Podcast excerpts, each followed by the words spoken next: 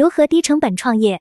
冷云时尚七群群友，时间：二零二三年二月十八日，庄主：Diana 杭州买手，参与者：刘丽武汉副七群副群主，白影苏州副七群副群主，周一帆郑州副八群见习副群主，HXH 珠海设计总监，小米南昌形象管理，刘忠瑞武汉学生，Salin 广州协福企业管理。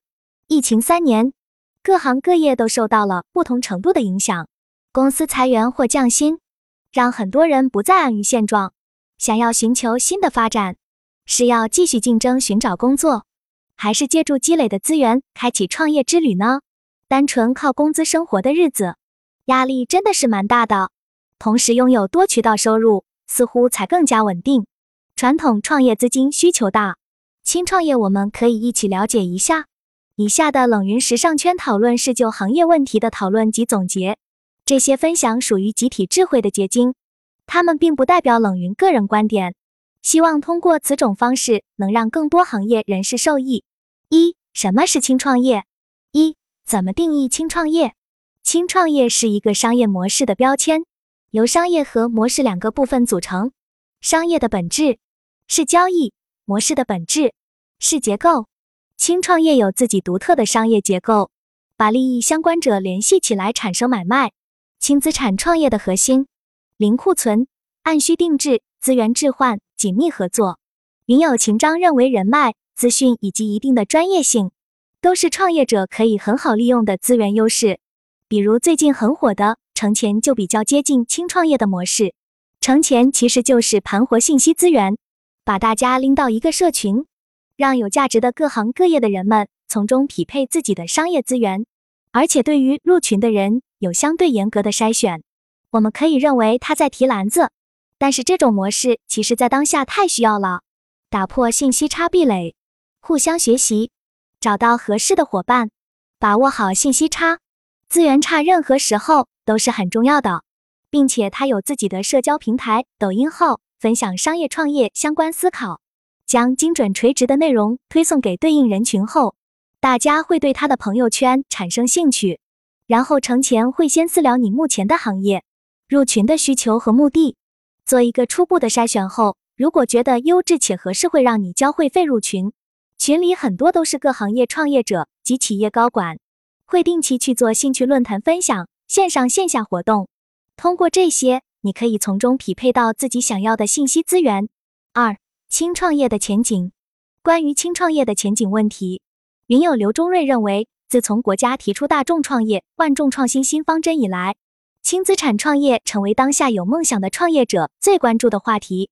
云友虚九九认为，现在更多的个体都会倾向于轻创业，投入成本低。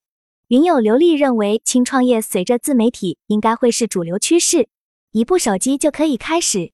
云友秦章也看好轻创业模式。但即便是轻创业，也是一种很持续的商业模式，需要积累。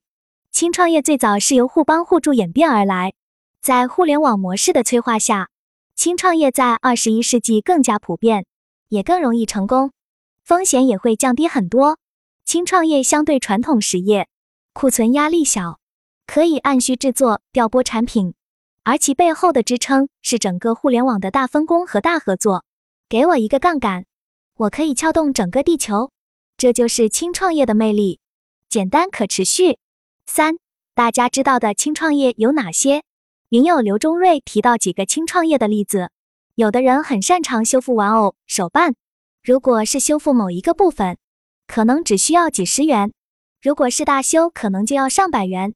这些修复所使用的修复液等工具，在国内购买虽然成本较高，但一单下来还是可以赚几十元。还有多肉寄养师也成为了一种职业，具体内容就是负责帮人养多肉，然后时不时通过直播、视频、照片等方式让主人看看多肉的生长情况。还有红包绘制、零食鉴定等这些，其实都是当下可行的轻创业形式。云友白影因为自己的粉饼摔坏了，意外发现有专门进行化妆品修复的工作室，利润很高。有些人的化妆品是有纪念意义的。又或者扔掉很可惜。这个项目主要的成本就是工具的成本，比如分装勺、玻璃烧杯、口红模具等等。总价大概在一千元左右，但是利润在修复一个三十至四十元左右。只要有这种技术，修复师可以轻轻松松回本。另外，注意到一些身边的轻创业模式，有穿戴甲工作室、自制手机壳、潮鞋绘画等等。我身边有很多同事，下班到家都晚上八点了，不能按时吃饭，得不到足够的休息。很多都处在亚健康状态下，为了调养自己，很多人会买一些养生花茶、养生汤包，拆开加水就可以直接食用。这就是食养创业。目前食养创业有茶包、养生粥、煲汤料包等等产品。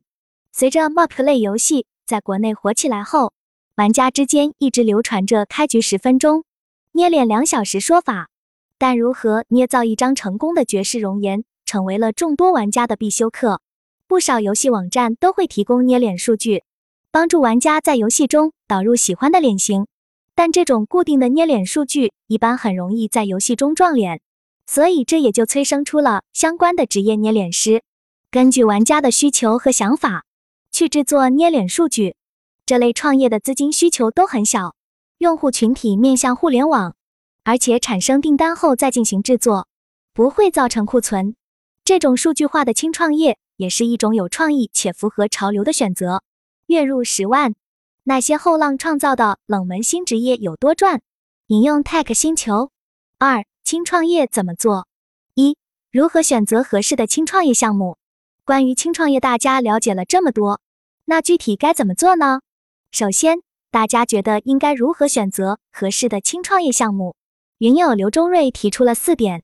一要分析自己的喜欢什么行业，二要分析自己在这个行业学习的时间和成本，三要分析自己的服务顾客的需要，四要分析自己目前条件和创业成本，可以做个清单，比如需要什么设备、工具和学习培训等。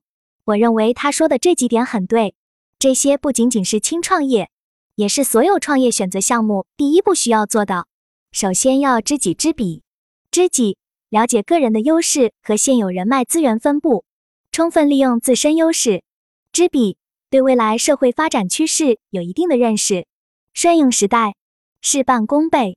另外，我们选择的项目一定要有特色，可以是某种资源与某种特定需要的联系，可以是某种公认资源的新商业价值。一个项目不论大小，只要能从根本上帮人们解决问题，就是可持续的。最后，我们可以对创业目标逐个进行调研考察，静下心来仔细研究别人是怎么做的，实施过程中遇到了哪些问题，提前做好准备。二，轻创业需要准备什么？一、心理准备，要有能吃苦、能承担失败的心理准备。二、硬件准备，一些前期的设备和材料是要有的，比如说做自媒体主播、网络店铺，那么就要有电脑。手机等基础设备，比如做食养，除了设备还需要基础食材，自己进行分包等。三、资金准备，轻创业相对其他创业项目，资金成本较小，但是资金越充足也越能抗击风险。创业者前期可以通过模仿、效仿、创新找到细分领域的用户，后期通过购买对标的产品，从有一定深度、高度的角度分析对标的产品具体信息。找出自己的特点和可突破、可创新的方向。三、对于轻创业实施有什么需要学习和规避的？创业者通过学习一些分析工具，全面提升自己。比如使用 SWOT 分析法，可以了解自己的情况，来规避一些风险。做好市场调查，做好预算，并且多学习行业案例，找到其中原理，学习别人遇到的问题如何解决。培养自己解决问题的习惯的思路，才能敢于迎难而上，遇到问题迎刃而解。